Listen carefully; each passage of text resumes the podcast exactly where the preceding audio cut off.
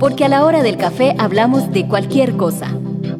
Política, cultura, ambiente, entretenimiento y también de gatos, temblores, suegros y miedos, lo que sea. Café Radioactivo, un espacio para activar tus sentidos con temas de interés cotidiano.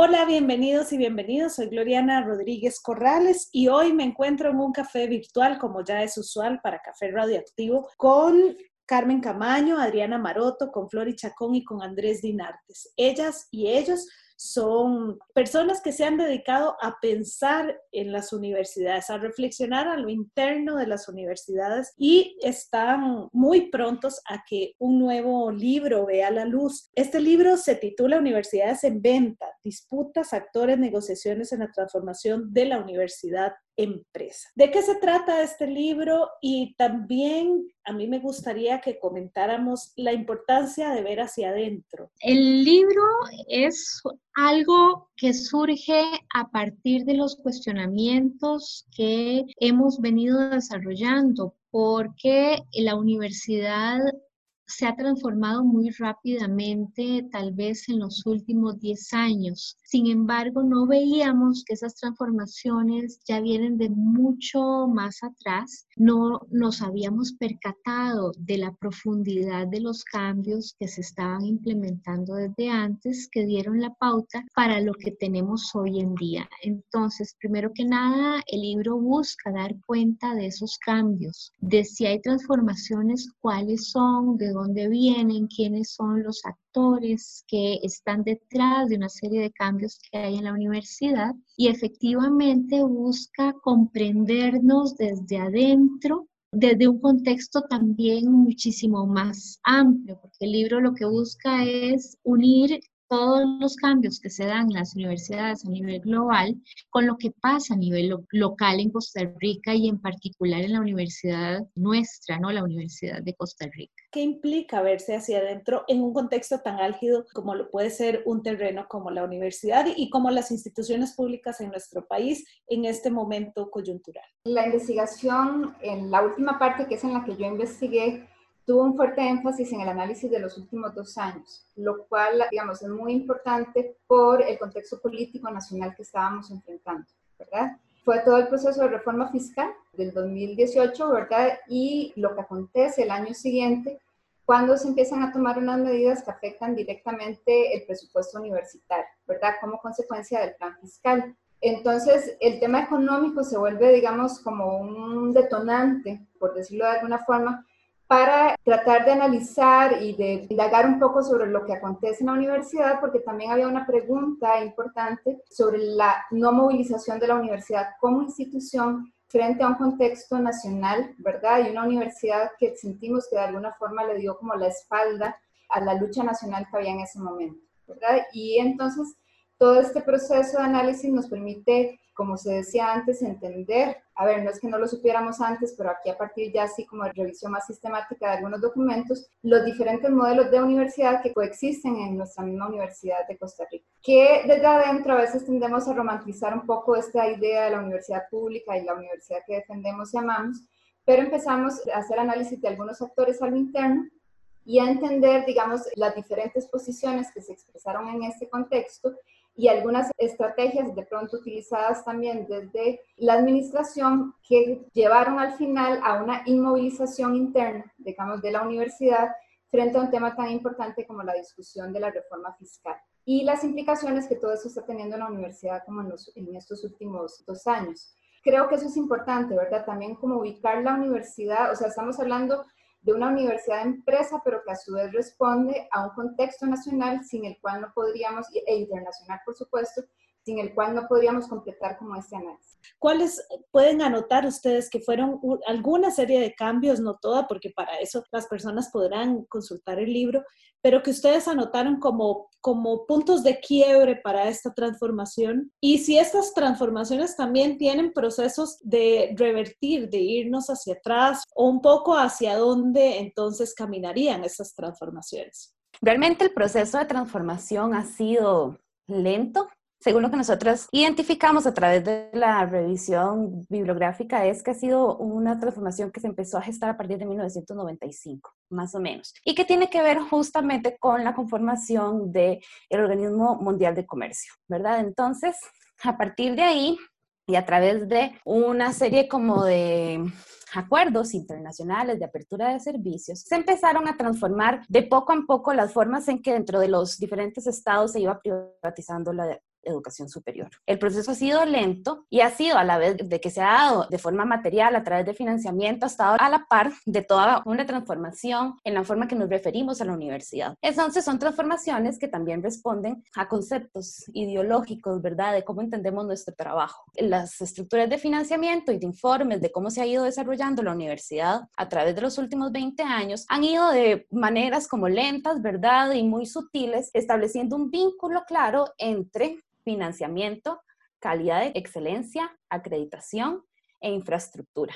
¿Sí? Entonces, a través de toda esa lógica, ¿verdad? Como del sentido común, de cómo entendemos la calidad, la institución empezó a generar una serie de transformaciones que datan también incluso desde los 80 como base, ¿verdad? Cuando se empezaron a crear todas las fundaciones que fueron súper criticadas en su momento, ¿verdad? Críticas que se sostuvieron hasta la actualidad. Y a través de esos procesos, entonces la universidad empezó a generar transformaciones en la forma en que se entiende y se valora el trabajo educativo, ¿verdad? De los profesores y incluso de lo que se espera de las y los estudiantes. Eso que vemos ya en el año 95, como dice Flori, se viene asentando desde antes, desde incluso el tercer Congreso Universitario, en donde donde el mismo Daniel Camacho apuntaba que había tendencias opuestas en la concepción de universidad que existía y se planteaban concepciones más economicistas, más de una universidad más elitista frente a las concepciones de una universidad más progresista, más inclusiva y entonces ahí mismo había conflictos con respecto a la autonomía, si se iba a aceptar o no que la universidad fuera autónoma. Y esto se vino profundizando en los años 80 con la gran crisis que hubo y los ajustes estructurales que se implementaron, en donde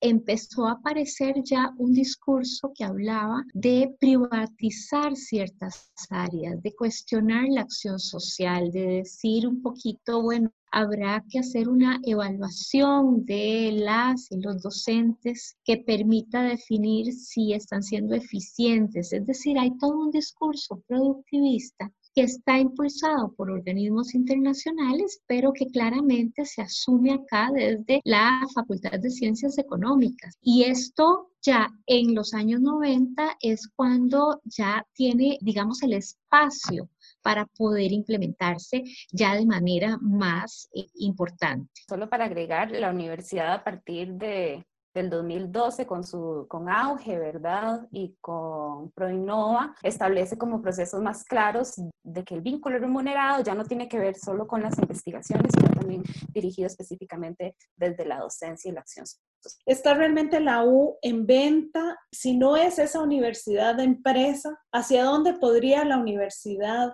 dirigirse, verdad? Creo que una de las cosas importantes de remarcar acá, digamos, antes de, dar mi comentario, es la importancia de este tipo de investigaciones dentro de la misma universidad. y en eso hay que remarcar el, el, esfuerzo que ha venido haciendo Carmen Camaño como investigadora principal del proceso, porque justamente en eso que apuntas de hacia dónde puede ir la universidad, primero necesitamos insumos, ¿verdad? Para tener esa discusión. Y creo que el libro, con los diferentes aportes que se hacen desde ahí, eh, son insumos importantes para esa discusión que es necesaria con respecto a qué universidad es la que se desea o la que se quiere. Y justamente también uno de los, de los aspectos que marca el título es la disputa.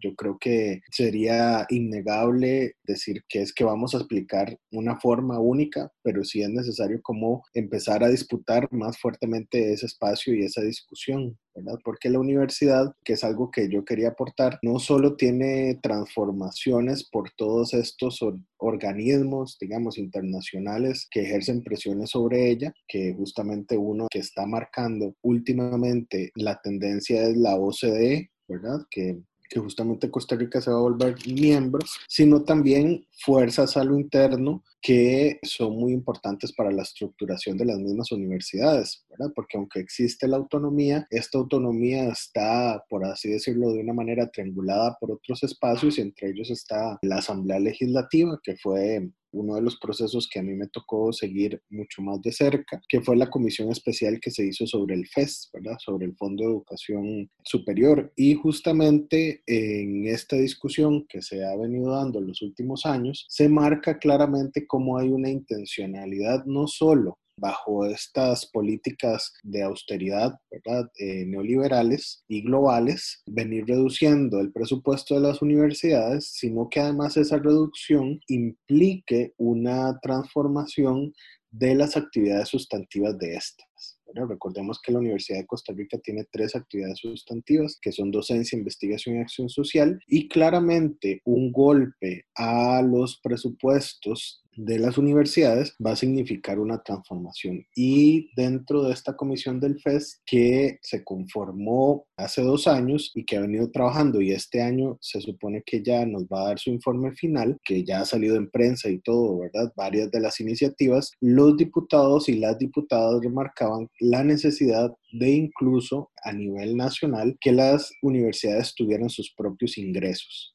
Recordemos que las universidades no cuentan con un presupuesto independiente, que la constitución manda a que tengan rentas propias, esas rentas no existen, entonces por eso es que se considera el FES y a partir de ahí es que ellos señalan, ¿verdad?, como algunas actividades necesarias, la venta de servicios, la generación de proyectos de investigación conjuntos con otras universidades o empresas y justamente esos son mecanismos que podríamos llamar que por ahora han sido blandos dentro de la universidad, como señalan con toda esta cuestión de las fundaciones y demás, es decir, transformaciones que se han dado de manera blanda, pero definitivamente en un periodo de crisis como el que estamos ahora y justamente también con todo este ingreso a la OCDE, puede ser el momento político y la coyuntura política estructural fiscal también que se preste para hacer transformaciones todavía más duras a la universidad.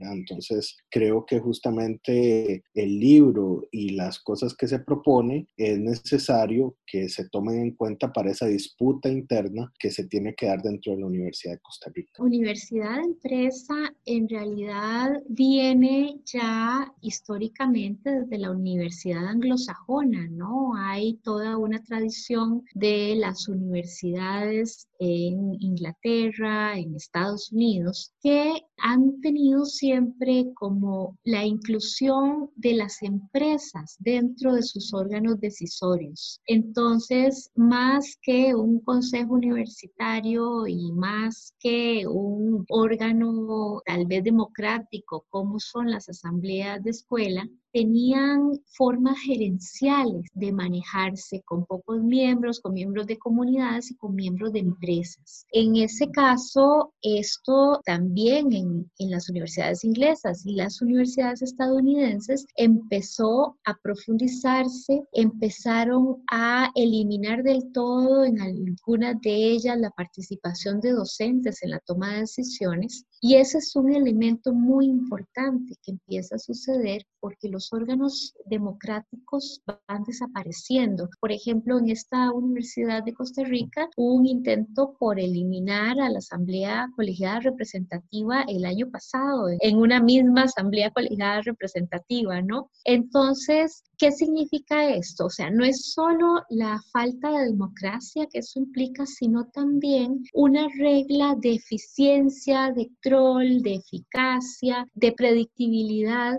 que es más afín a la forma corporativa de funcionar.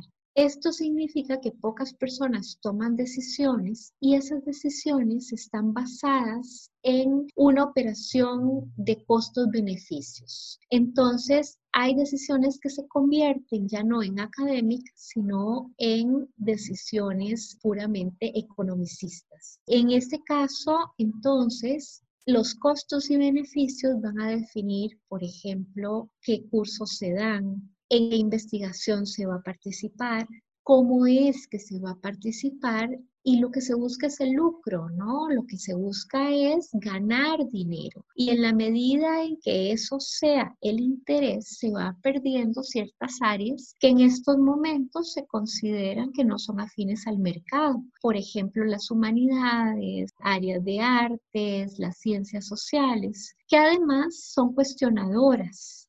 Entonces son incómodas y es más fácil ir eliminando entonces departamentos enteros o unidades académicas enteras antes de tener que lidiar con esa incomodidad, con ese cuestionamiento y esa crítica pero además porque se considera que esas áreas no son rentables. Entonces, en la universidad corporativa lo que vamos viendo es que hay una forma gerencial de organización para que al final funcionemos para el lucro y ya no para el bien común. Efectivamente tenemos un contexto nacional, como decía antes, institucional complejo. Esta comisión legislativa que mencionaba Andrés hace un rato ha estado analizando, digamos, el financiamiento de la universidad pública, pero no solo eso, sino que han llegado a poner en duda el concepto, por ejemplo, de autonomía universitaria. O sea, la amenaza por un lado está afuera, pero por otro lado, como hablábamos, también hay muchos actores dentro de la misma universidad que están en línea con este discurso. Sin embargo, vemos pocos de resistencia, por llamarlo de alguna forma, un movimiento estudiantil que se posicionó fuerte hacia finales del año pasado, ¿verdad? Eh, por temas que empezaron, por temas de financiamiento,